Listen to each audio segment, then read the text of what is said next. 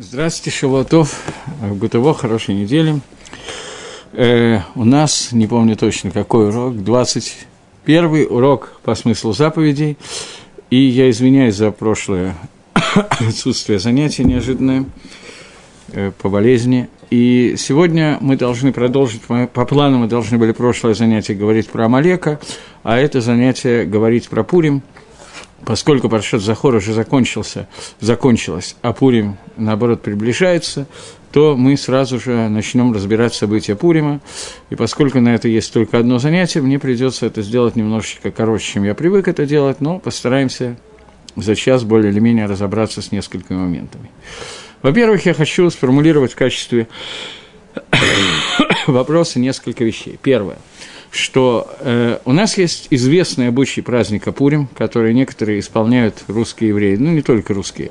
Мигадрин, Минга Мигадрин самым лучшим способом, серьезно так подходит к вопросу, а именно обычай напиться до состояния адделоеда, состояния, когда мы не можем разобраться между лозунгами «Да здравствует Мордыхай» и «Дало Амана», между Барух Мордыхай и Арур Аман. И нужно немножечко попытаться сформулировать, в чем смысл, такой странный смысл авойды, службы Всевышнему, добраться до состояния адделоеда, состояния, когда я не могу разобраться. Это первый вопрос. Второй вопрос, связанный с первым вопросом, я почти все построю на одних и тех же вопросах, это вопрос такой, что Одна из тоже непонятных вещей, связанных в Пурим, это обычай, когда люди наряжаются в самые неожиданные одежды, не обязательно одежды Мордыхая, Эстер, Амана, Хашвироша, то есть персонажей Пурима, но наряжаются в самые разнообразные одежды. Для детей это большая симха, большая радость карнавала, но объяснить, что обычай Пурим возник просто для того, чтобы порадовать детей, это понятно, что это как-то непонятно и мелко, поскольку у нас и много других праздников есть, например, Ханука, и в Хануку нет такого обычая наряжаться непонятно в кого, в обезьяну, солдата и так далее. А в Пурим этот обычай почему-то существует – это второй вопрос, связанный с Пуримом. Откуда взялся обычай, почему, как с Пуримом, с событиями Пурима связано то, что надо наряжаться в самые неожиданные одежды. И третье, э, да, пока остановимся на этих двух вопросах, постепенно посмотрим, я успею до третьего дойти или нет, будем разбираться с этими вопросами. И начнем с вопросов про одежду и сформулируем таким немножко своеобразным способом. Пробежимся по свитку Эстер – останавливаясь на тех местах, где подчеркнуты какие-то вещи, связанные с одеждой. Свиток начинается словами, что я буду говорить сразу же, используя различные комментарии Мидрашим, потому что я думаю, что любой человек, который слушает сейчас урок или будет слушать, он прекрасно знаком с событиями свитка Эстер в двух словах, которые описаны прямо в Танахе. Это очень небольшой свиток, а комментариев довольно много, но, тем не менее, даже с комментариями события очень короткие, занимают несколько страниц, в общем, и поскольку их читали или прочитают, то я пробегусь по этим событиям, останавливаясь на тех аспектах, которые мне сегодня нужны. Понятно, что можно остановиться на каких-то других, но я хочу увидеть один из аспектов Пурима, а именно тот, который мы обсуждаем сегодня. Начинается с того, что и было в дне Хашвироша, когда Хашвирош сел на престол э, устроил он пир для присутствующих, для всех жителей его страны, пир, который длился 187 дней, такой серьезный пир, на больше, чем на полгода. 180 дней, когда они пили, ели, штияк и дат, энонос, не заставляли других пить, но каждому давали вино, которое был старше, чем он сам, то есть э, так, пир был достаточно серьезный, серьезными алкогольными напитками. И во время празднования Пурима во время этого пира э, Ахашвирош одевает, говорит Мидраш, одежды первосвященника, одежды Коэн Годеля, который был его предшественником Навуходоносором, взят, который разрушал храм, взяты были эти одежды из храма и привезены вначале в Бавель, потом перешли по наследству Балшацара, от Балшацара к Шишана Бера, одежды первосвященника Коэн Годеля, который одевал их во время Йом-Кипора и во время других дней, когда он служил, делал определенную службу в храме, восемь одежд, которые были у Эмкипора, надевает на себя, э, которые были у Коэн Годеля, надевает на себя Ахашвирош. Это первое, что происходит во время пиру. Продолжается пир, и во время пира идет спор между людьми, которые в изрядной дозе за 187 дней хлебнули алкоголя, они обсуждают к этому моменту Ахашвирош, не Ахашвироша, к моменту царства Ахашвироша было завоевано Персией практически весь мир, 127 стран, разные народы, которые населяют эти страны, и мужчины начинают обсуждать, кто из женщин какой страны красивее, какой народ более красивый и так далее, и так далее.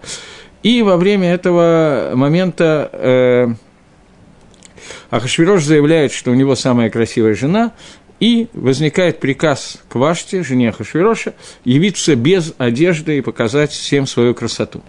Вашти отказывается это сделать не по какой-нибудь такой строгой причине, морали, а потому что в это время у нее на коже возникла какая-то экзема, какая-то проказа и так далее, и она не могла показать свою красоту, поэтому она в грубой форме отвечает Ахашвирошу, и она была казнена. Это первые два упоминания о одеждах, которые были.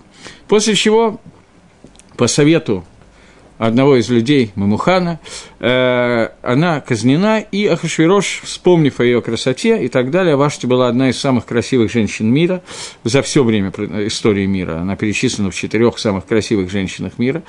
И, вспомнив о ней, заскучав, Ахашвирош делает э, сбор женщин для того, чтобы пополнить себе гарем и выбрать из гарема ту жену, которая ему больше понравится.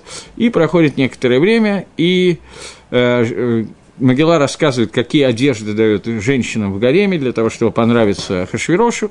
И после этого э, Эстер берется во дворец, и после этих событий возвеличивает Ахашвирош Амана, и Аман становится э, первым министром, и получается приказ всем жителям страны кланяться Аману. Мордыхай не кланяется Аману, Аман замышляет убить весь Израиль, и в это время, когда происходят эти события, то он приходит к Ахашвирошу, и они договариваются вместе о том, на какой день назначить истребление евреев, кидают жребий, отсюда возникает название праздника Пурим, от слова Пур, жребий, и после того, как выпал жребий на месяц Адар, на 14 число месяца Адар, после этого, 13 число месяца Адар, после этого э, Мордыхай узнает о том, что произошло. Гемора говорит, что он узнает Берога Кодыш, э, через пророчество, и Мордыхай идет к Эстер для того, чтобы попросить Эстер просить за Израиль, и надевает Мордыхай мешковину, одежду из мешковину, снова упоминание об одеждах, приходит попросить Эстер, чтобы она пошла к Хашвирошу просить за Амисраэль. Эстер, поскольку он не может пройти во двор к царю, к царице, надетые в траурные одежды мешковины, то Эстер посылает ему другие одежды, чтобы он снял мешковины и надел другие одежды. Э, Мордыхай отказывается надеть одежды, отказывается снять мешковину и передает через посланника, что Эстер нужно делать. Эстер назначает пост на три дня, после этого она идет как Хашвироша просить за, за Амисраэля, написано «Лавша Эстер Малхус», дословный перевод, который по-русски обычно переводится. Это Эстер надела царские одежды, явилась к Ахашвирошу и э, устраивает пир для Ахашвироша два раза. В это время э, Ахашвирош э, думает о том, как, почему происходят вот эти события пира, которые устраивает Эстер, думает, может быть, Эстер с Аманом хотят его свергнуть. Перед ним читает книгу «Хроники событий», может быть, был человек, который спас жизнь Хашвироша, а Хашвирош об этом не знал. Выясняется, что Мордыхай ему спас жизнь, а Хашвирош забыл наградить Мордыхая. Он приказывает наградить Мордыхая, приходит к нему Аман, спрашивает Ахашвирош Амана, как, как наградить Мордыхая, говорит Аман, что пусть человек, э, он не спрашивает кого, говорит, как нужно наградить человека, которого царь хочет отметить. Аман думает, что речь идет о нем, и говорит, что этого человека нужно одеть в царские одежды, провести на царской лошади и кричать перед ним, так делает человек, которого царь хочет наградить. приказывает Ахшвирош все это сделать с Мордыхаем, Аман идет, снимает с Мордыхая мешковину, надевает на Мордыхая царские одежды, провозит Мордыхая в царских одеждах по улицам города. После этого Мордыхай снимает царские одежды, надевает на себя мешковину, После этого, когда Амана убивают, евреи выходят на войну, после этого евреи надевают праздничные одежды и так далее. Я остановился специально только на тех накудот, только на тех местах могилы, где употребляется слово «одежда» и каким-то образом занимаются одеждами. И мы сегодня, устраивая праздник Пурим, надеваем на себя карнавальные одежды. То есть одежды проходят такой очень серьезной линией через все события Пурима, и для того, чтобы понять часть смысла Пурима, нам надо понять, что такое одежда. Пытаемся теперь разобраться с этим. Прежде всего, для того, чтобы разобраться с этим понятием, нужно использовать, как обычно мы делаем в таких случаях, то место Торы, где впервые упоминается слово «одежда». Я, по-моему, уже говорил, но могу повторить еще раз, что есть такое высказывание Вильнюсского Гаона – основанная на Геморе Шаббат. В Геморе Шаббат написано, что человек, который э, увидел во сне буквы Тет, то он должен знать, что это для него хороший знак, хороший симан, поскольку с буквы Тет начинается слово Тов, хорошо. И Гемора задает, э, Гаон задает вопрос, что с буквы Тет начинается много слов, которые нехорошие тоже, например, слово «тава», «утонуть», тоже начинается с буквы Т, и говорит, что речь идет о том, где впервые эта буква встречается в Торе. Там, где она встречается в Торе, это понятие, эта буква, этот мусак, то это раскрывает мне смысл этой вещи, потому что там, где впервые оно встречается, там Акодыш Брух зафиксировал суть этого явления. Поэтому нам надо попытаться увидеть первый раз, где встречается слово «одежды», и через него понять суть понятия одежды. Дерри Гагав просто заодно – это особенно касается мужчин тоже, но особенно касается женщин. Мы знаем, что одежда, религиозная женская одежда, которая принята в харидимном мире, ортодоксальном мире, она отличается от того, что некоторые люди по ошибке называют словом одежда, и она делает так, что человек, женщина более или менее закрыта, для того, чтобы видна была одежда, а не сам человек. И суть понятия этой одежды – это достаточно серьезное понятие, и появляется оно впервые в тот момент, когда Адам и Хава ели от дерева познания добра и зла, и обнаружили, у них открылись глаза, говорит Тора, и они увидели, что они раздеты, и появилось понятие, которое называется «буша стыд». Впервые в этот момент Тора говорит о слове «буша стыд», и после этого они сделали себе какие-то одежды, после этого Всевышний им делает одежды. С тех пор слово «одежда» появляется и функционирует во всей истории мира по-разному. Нужно понять прежде всего момент, что означает, что Адам и Хава стали стесняться. Чего они стали стесняться, почему возникло это понятие стыда и почему раньше его не было – для этого нужно просто попытаться уловить, что такое буша, что такое стыд, и почему он возникает в некоторых ситуациях, в других ситуациях он отсутствует. Давайте попытаемся вместе разобраться в этом. На примере Адама и Хавы. Но для того, чтобы до того, как разбираться с Адамом и Хавой, надо понять по какое-то понятие стыда, которое соответствует больше нашему пониманию. Но, тем не менее, Адам и Хава были раздеты и обнажены полностью, но не стеснялись. Вопрос очень простой. Потом, когда они ели от дерева познания, у них открылись глаза, и они вдруг узнали, что они раздеты. Бедерик Клар, обычно нормальный человек, не стопроцентный идиот, одет он или раздет, он знает независимо от того, темно на улице или светло, и независимо от того, открыты у него глаза или закрыты, он на ощупь или каким-то другим способом, я даже думаю, что это не очень сложно, без, просто задумавшись на одну секунду, он понимает, раздет он или одет он. Адаму и Хаве понадобилось, чтобы раскрылись глаза, для того, чтобы они увидели, что они раздеты, и только тогда они стали стесняться. Количество комментариев на это место – это «Элу дворим шейн лаем шур», вещи, которых нету предела. Поэтому возьму какие-то самые примитивные для того, чтобы как-то просто коснуться этого момента. Прежде всего, давайте проанализируем, что такое стыд человека, одетого и раздетого человека в наши дни, в наше состояние. Человек, который находится в ванне и моется – он находится абсолютно без одежды, и он, как правило, совершенно этого не стесняется, несмотря на то, что одежды на нем нет, и он принимает душ. В том же самом состоянии тот же самый человек, оказавшись на центральной площади какого-то города многолюдного, как правило, опять же, начинает стесняться, хотя никакого изменения между его состоянием 20 минут назад под душем и сейчас на площади нету он остался тем же самым человеком, и изменилось только то место, где он находится. Поэтому можно попытаться определить понятие стыда – это несоответствие состоянию человека тому месту, где он находится. Очень понятно, что в одном и том же состоянии человек в одном месте – это норма, а в другом месте – это буша. На иврите есть такое слово – стыд, буша. Лавуш – это стесняться. Ли, ли...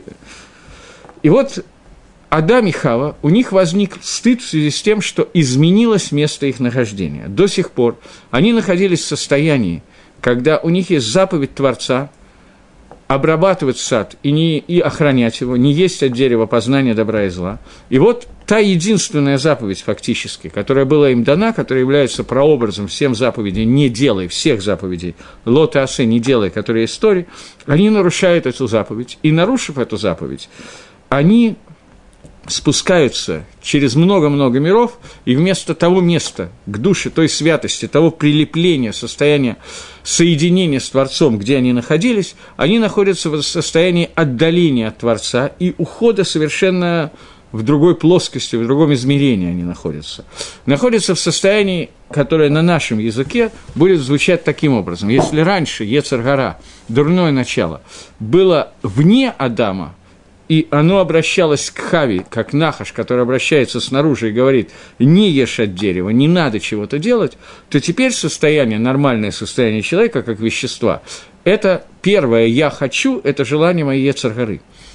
Это состояние не соответствовало тому, что произошло с Адамом и Хавой, поэтому у них появилось понятие стыд, которое не соответствует Ганедону, куда их поместил Всевышний, и тому, в каком виде они сейчас там находятся. Несколько минут до этого, пока они не ели от дерева познания, их состояние соответствовало месту, где они находятся. Сейчас весь мир становится другим, поэтому их состояние, их место становится в несоответствии, и возникает понятие буши, понятие стыда.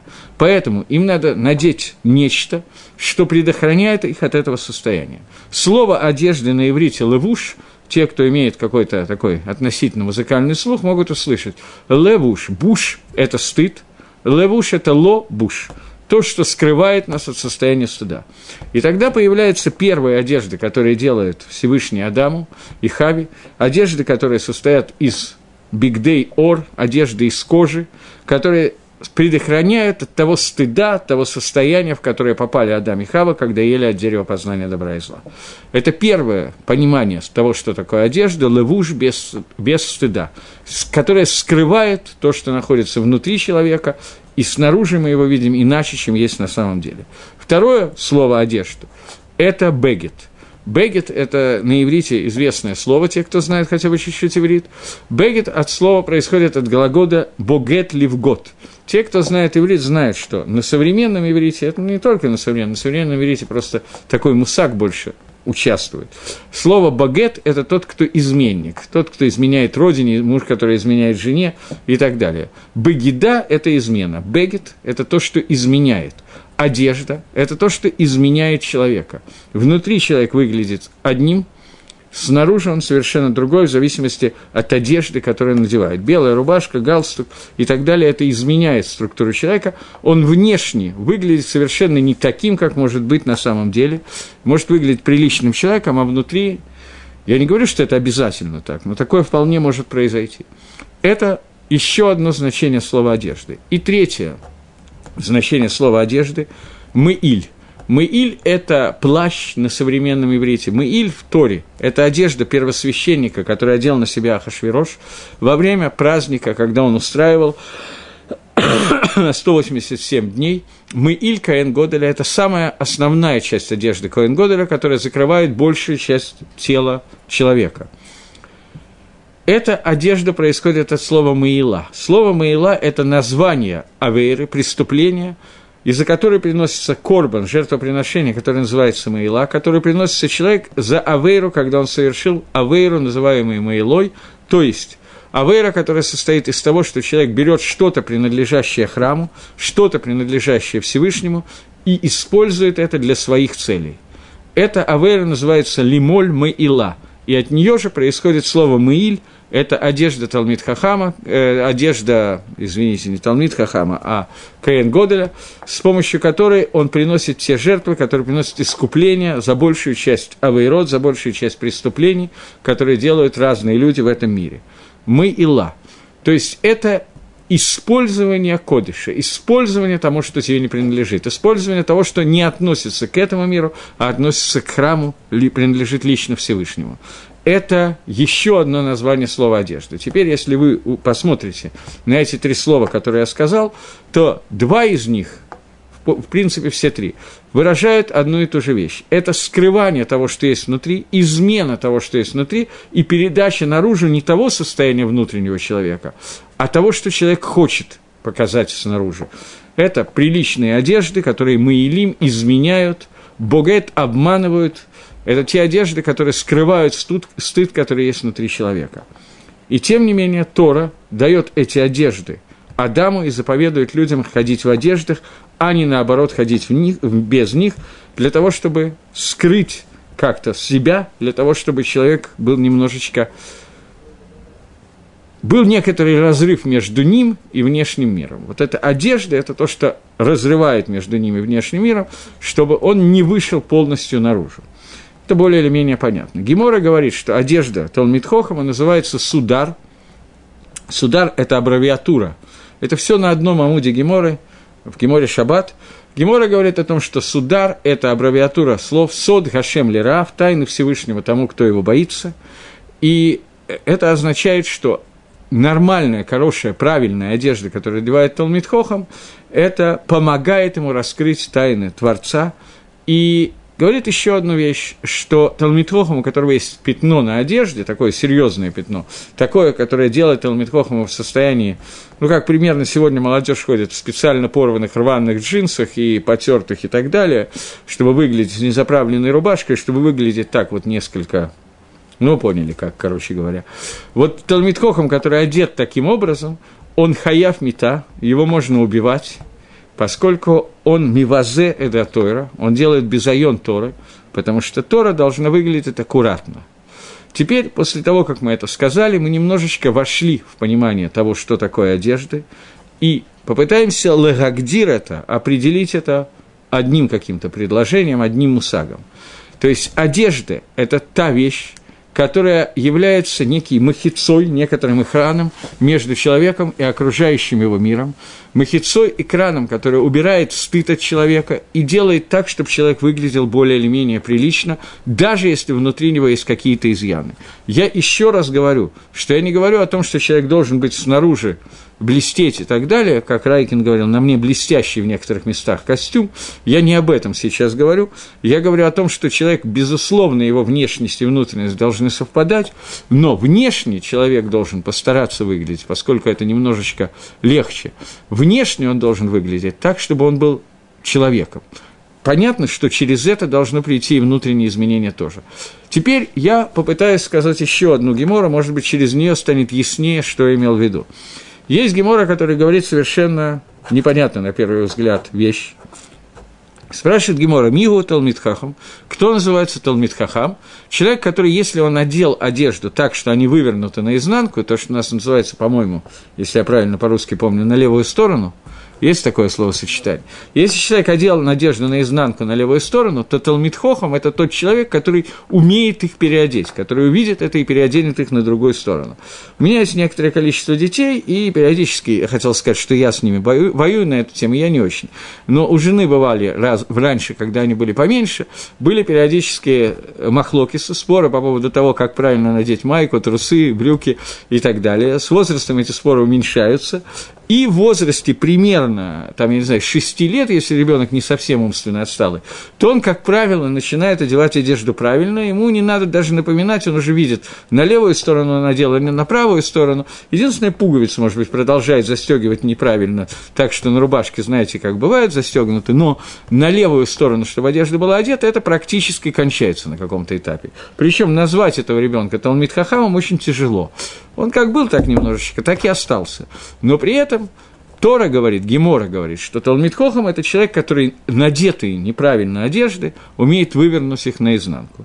Теперь попытаемся каким-то образом, каким-то, пояснить эту Гемору, что имеется в виду. Мы договорились, что одеждами человека является то, как человек проявляется вовне. То есть то, что обманывает иногда. У него желание сейчас всех прибить немножко и так далее, а он улыбается, радуется, веселится и показывает, как он любит ближнего, как самого себя, хотя в душе он в этот момент этого ближнего с удовольствием бы и так далее. Это одежда человека, которую он надевает. Другими словами, одежды – это медот качества человека, который человек надевает в зависимости от ситуации, где он находится. Я приведу какие-либо примеры, несколько примеров. Существует одна из самых неприятных медот, которые, качеств, которые есть у человека. Это качество, которое называется каас, гнев. Сказано в Геморе в нескольких местах, что Миша Каэс Киила Авойдовой Дозора. Человек, который гневается, он как бы служит, поклоняется идолам в момент, когда он гневается. Это говорит Гемора. Теперь, э, при этом может оказаться ситуация, когда человеку действительно нужно разгневаться – Такое вполне возможно. Может быть, редко, может быть, не так редко, как нам кажется. Очень зависит от ситуации, в которой находится человек. Приведу пример. Какой-нибудь ребенок, не семи пядей во лбу, молодой, подрастающее поколение, э, он ведет себя таким образом, что это поведение надо искоренить любыми путями – я сейчас не имею в виду трудный переходный возраст, который я вообще не знаю, как можно искоренить его поведение. Это для меня осталось пока тайно за семью печатями. Но я имею в виду совсем маленького ребенка, которому нужно объяснить, что не надо постоянно с четвертого этажа выглядывать из окна, если там нет решеточки, потому что можно навернуться вниз. И надо как-то донести до сведения ребенка, что это делать неправильно. Можно его уговаривать, можно ему объяснять. Иногда это помогает, иногда, как мы знаем, не помогает. Э, когда я был, я сейчас подумал, что я был не таким маленьким в это время, но таким же туповатеньким, у нас была такая мода, я жил в Ленинграде на мойке, и там периодически дома ставились на капитальный ремонт. И в то время, когда строители кончали рабочий день и уходили, то там, наверное, должен был быть какой-то сторож, но я ни разу его не встречал. То любимое занятие подрастающего поколения нашей компании было ходить по этим домам, которые закрыты на капитальный ремонт, залезать на крышу, перепрыгивать из одного места в другое, там половина стен уже была сломана, половина нет, совершенно полный класс, э, находить какие-то лампочки, взрывать, кидаться друг друга кирпичами. В общем, как нормально, э, у Высоцкого была такая песенка «Я рос, как вся дворовая шпана». Примерно такая вот ситуация была очень-очень принята в наших кругах, и я не был исключением, мне нравилось это дело и так далее. Такому молодому под, э, подростку вполне понятно, что надо каким-то образом объяснить, что этого делать нельзя. Объяснить это можно если ему можно объяснить, то можно объяснить. Среди тех ребят, с которыми я туда ходил, скажем так, я теперь постфактум могу сказать, прошло примерно 35-40 лет с тех пор, я думаю, что 40 примерно. И я теперь могу сказать, что большая часть ребят, с которыми мы тогда лазили, объяснить что-либо на каком-либо языке было невозможно. Это надо было сделать таким образом, чтобы до них дошло. И нас поймали напротив школы, учился тогда в спецшколе, не помню, в каком четвертом, пятом классе, что такое это было. И нас поймали и привели в отделение милиции, и на одного человека, который вы решили, что он заводила, на него набросились и сказали, что вот э, мы сделали какую-то протечку, и его родители заставят платить за эту протечку там какие-то баснословные деньги. Я так думаю, что милиционер созвонился с родителями, и сделано было хорошо сыграно это было, таким образом, что мама там устроила крик, шум и так далее. Милиционер пару дней его вызывал в отделение милиции, в результате мы перестали лазить по крышам и так далее, потому что мы просто испугались. Нам объяснили, что, оказывается, сюда не надо ехать ехать. Но до этого нам много раз объясняли, где нам надо находиться, а где нет, и этого не получалось. Нужно объяснить на доступном этому человеку языке. Давка того мальчика, который схватили, был достаточно умный еврейский мальчик, я даже его фамилию помню, Фейгин. Но э, кого-то, кому-то, на кого-то надо было наброситься. И я считаю, что это было педагогически сделано абсолютно правильно в тот раз. Был пятый класс – сделано это было абсолютно верно и так далее. Был разыграно, милиционер разыграл с нами то, ту меду, то качество, которое называется качество касса. Он гневался, кричал, э, орал на нас, там еще что-то. Надо сказать, не бил, вел себя очень хорошо, интеллигентно, но наорал так, чтобы мы испугались. И это подействовало. Поэтому, когда мы видим человека, на которого иначе невозможно подействовать, то мы должны на него лихос – но, когда мы должны воспользоваться медой касса, Мы должны эту меду надеть на себя, как человек, который надевает на себя одежды. Внутренность человека никак не меняется. Он остается спокойным, нормальным, выдержанным и так далее. Он понимает, что ему надо проявить себя через эту меду. Он повышает голос, делает то, что нужно делать. Потом эта вещь прошла, он снимает одежду и надевает другую одежду. Кто такой Талмит Хохам?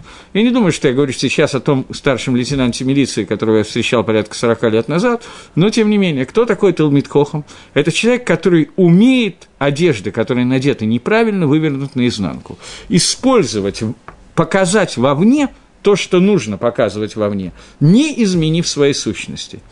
Я думаю, что это иллюстрирует то, что я говорил раньше про одежды. Сущность человека и одежды, они должны не всегда совпадать. Сущность, она должна быть одна и та же.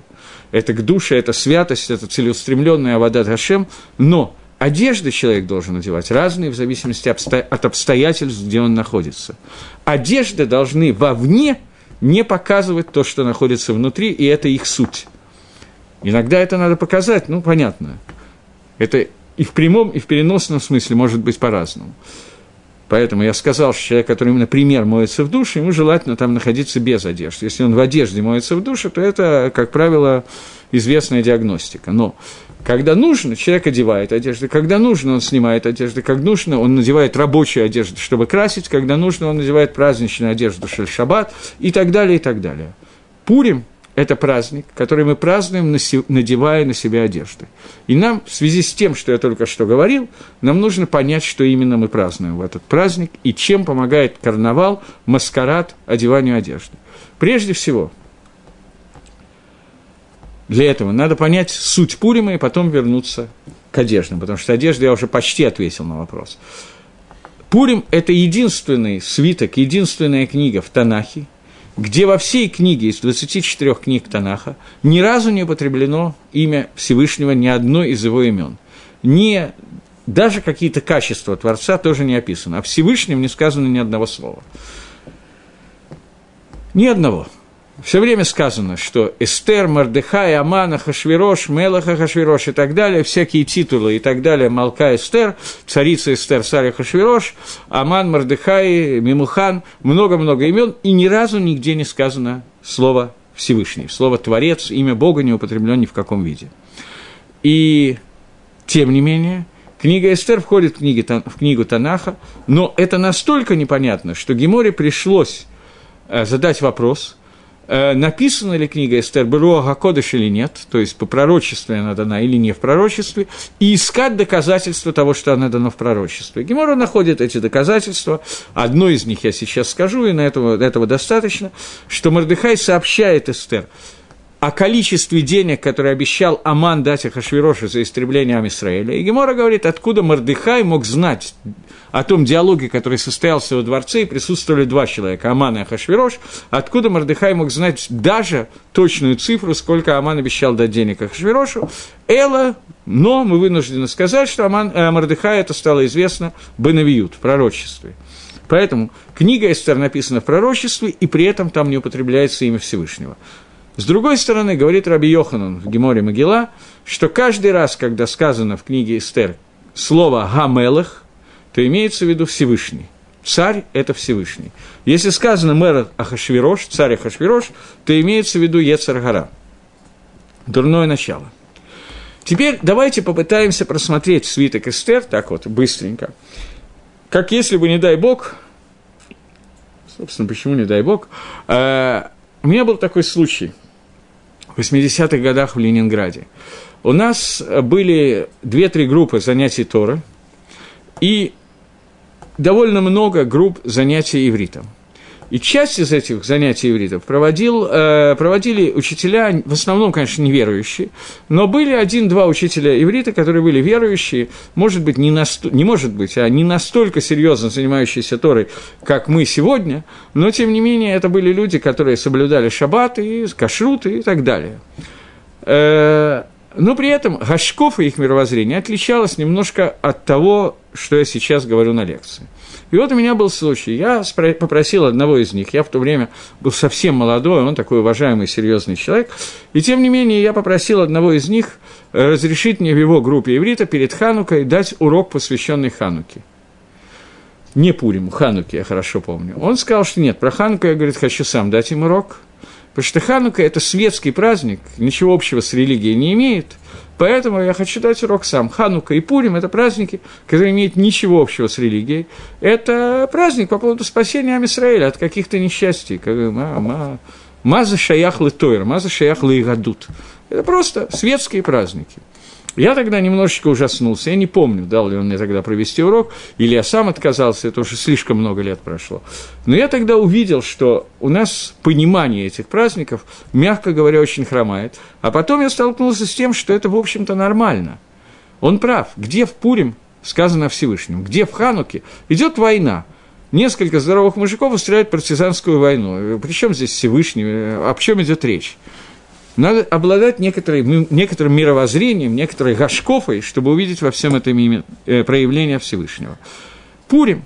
Пурим – это праздник, когда, если бы в современной газете его изложили, а я представляю, что примерно так эти преподаватели иврита его и излагали, то выглядело бы это примерно следующим образом, что э, в Персии во время, когда правил царем Ахашвирош, была борьба двух партий. Одну партию возглавлял Аман, она была у власти, вторую партию возглавлял Мордыхай, она была в оппозиции.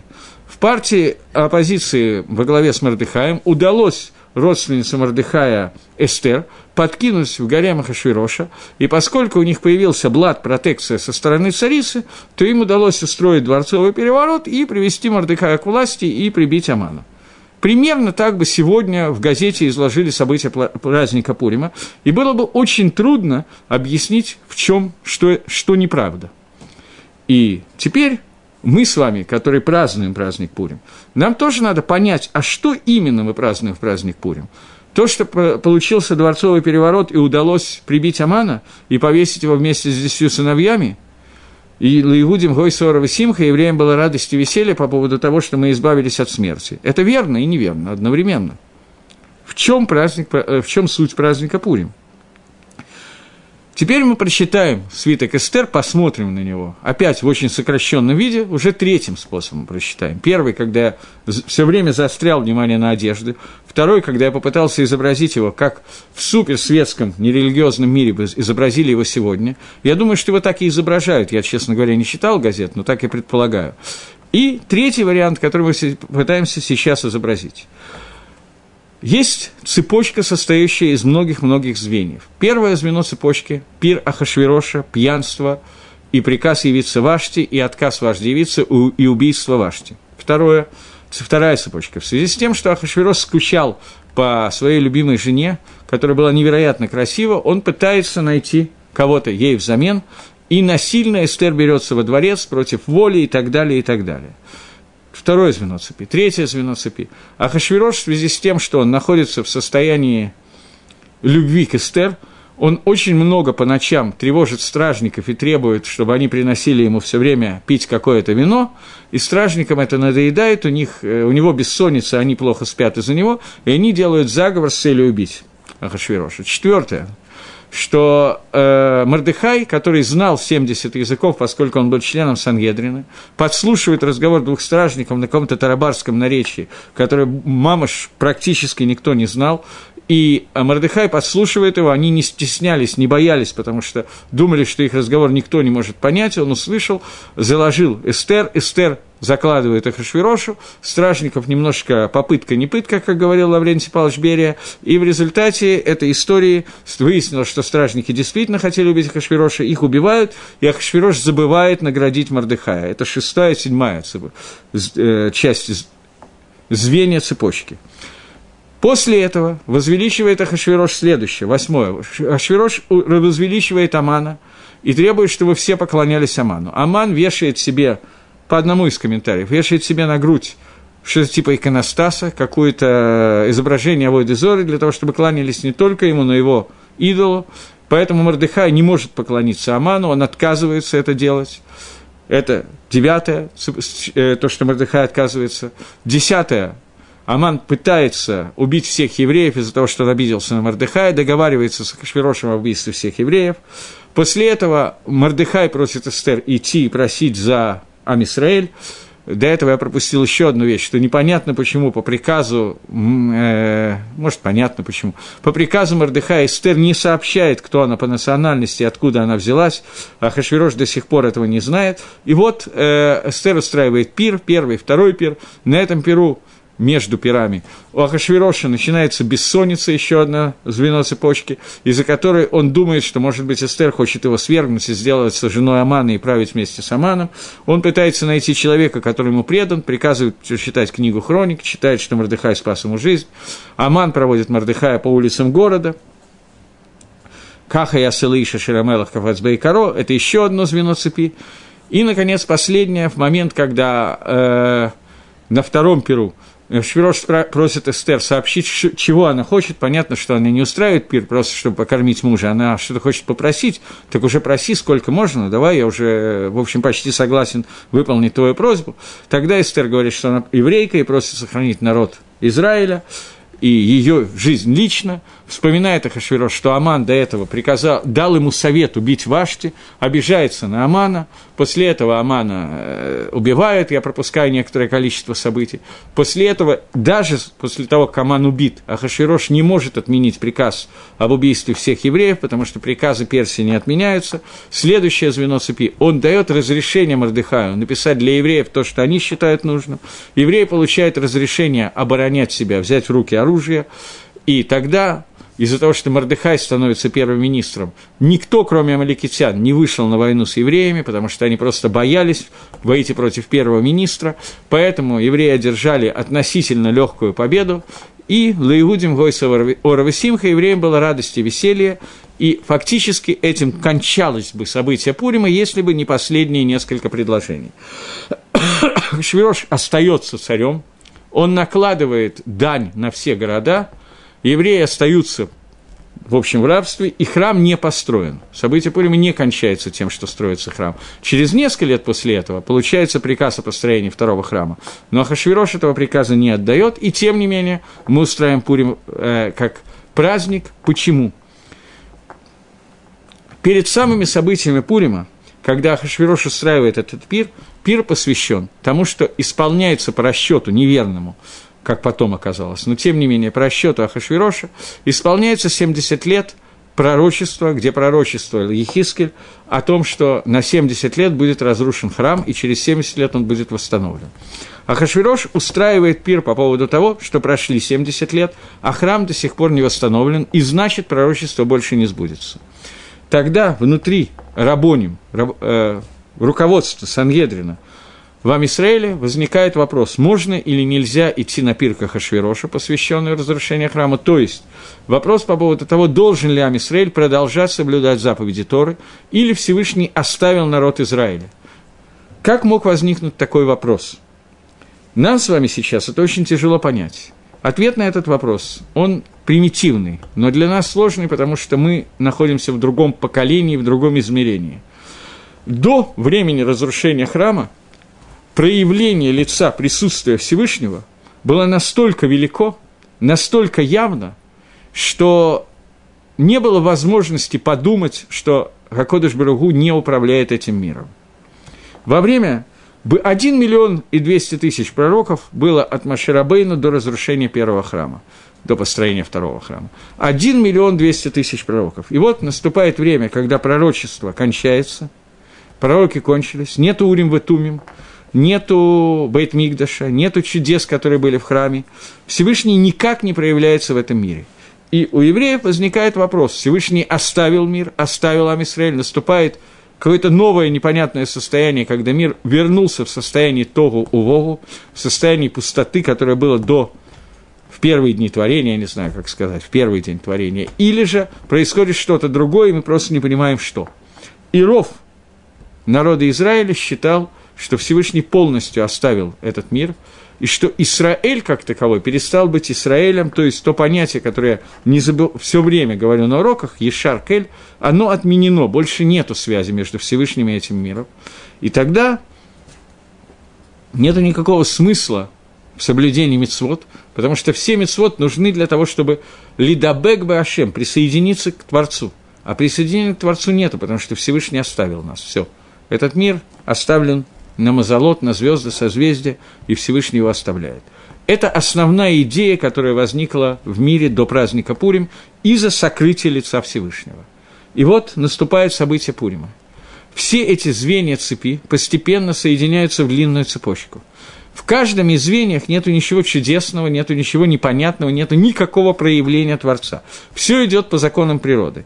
Нормальное состояние, когда человек, который 187 дней пьет горькую, он немножечко опьянел до такого состояния, что, я не знаю, может, ненормально, я бы, наверное, умер бы, но раньше значительно. Но можно себе представить, если Хаширош был здоровый мужик, что он допивается до такого состояния, что он хочет показать свою жену в голом виде всем окружающим, чтобы все ему посоветовали. Нормально, ничего чудесного нету.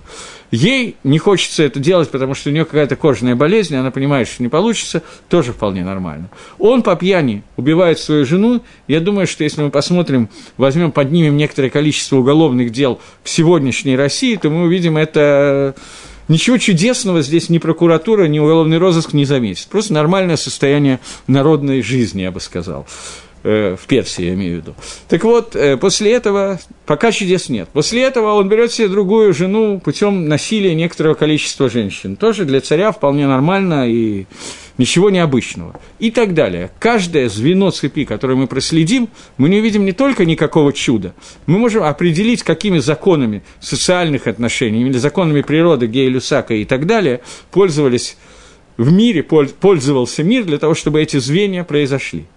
Но достаточно одно из этих многих-многих звеньев цепочки выпустить, для того, чтобы развалилось абсолютно все, и Амисраэль бы исчез с лица земли, как было запланировано Ахашвирошем и Аманом. То, что все эти звенья сплелись в нужном порядке, в нужном сочетании и так далее, увидеть в этом руку Всевышнего – это суть праздника Пурим. В Гестер по ним, сокрытие лица Всевышнего, увидеть Творца – это суть Пурима. Гемора в трактате Хулин задает вопрос. Эстер Минатора Минаин. Гемора говорит, что не бывает такой вещи, что события, которые произошли после, после написания Торы, не были бы отражены в Таратейну Агдуша, в нашей Торе, и спрашивает, где есть намек на Эстер в книге Хумаша. Отвечает Шенаамар Астир Эстер от Панай. Полностью я скрою свое лицо, говорит Всевышний. Сокрытие – Слово «эстер» переводится как «сокрытие». Сокрытие лица Всевышнего – это и есть то, что происходит в праздник Пурим. И понимание того, что Всевышний управляет миром через сокрытие лица, новый Магалах, новый путь, который начинается в Пурим и продолжается на наших дней, новый путь того, как Всевышний управляет миром, это и есть суть этого праздника Пурим, это и есть то, что мы празднуем раскрытие Творца через сокрытие его лица. Нес, который называют Нес, чудо, делится на два понятия. Нес Галуй и Нес Нистер. Раскрытое чудо и скрытое чудо. Чудо, которое происходит без изменения законов природы, это чудеса нашего времени, и раскрытие Творца в них – это то, что мы празднуем праздник Пурим. А стира стерет пана, я полностью скрою свое лицо, говорит Всевышний. И понимание того, что происходит через сокрытие лица, это то, что нам нужно сделать. Теперь мы возвращаемся к тому, как мы празднуем праздник Пурим. До этого еще одно, один момент. Говорит Гемора, что Эстер обратилась к нашим хахамим, к Аншей Кнеса Дагдала, мужем Великого Собрания, и сказала им, напишите меня в Танахе, напишите события книги Эстер в Танахе. Ответили им, ей Хахамим, что мы боимся это сделать, мы боимся вызвать вражду других народов к нам. Она сказала, вы были бы совершенно правы, этого нельзя было бы делать, если бы это уже не было написано в хронике царских, царских хроник Персии и Мидии. Мы не имеем права вести себя так, что это может спровоцировать вражду народов на нас. Но поскольку эти события и так известны, то напишите меня в Танахе. Зачем?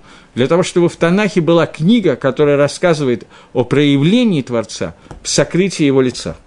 Поскольку это то, что останется для нас на все время, проявление имени Всевышнего, так что даже самого этого имени не упомянуто в книге Эстер.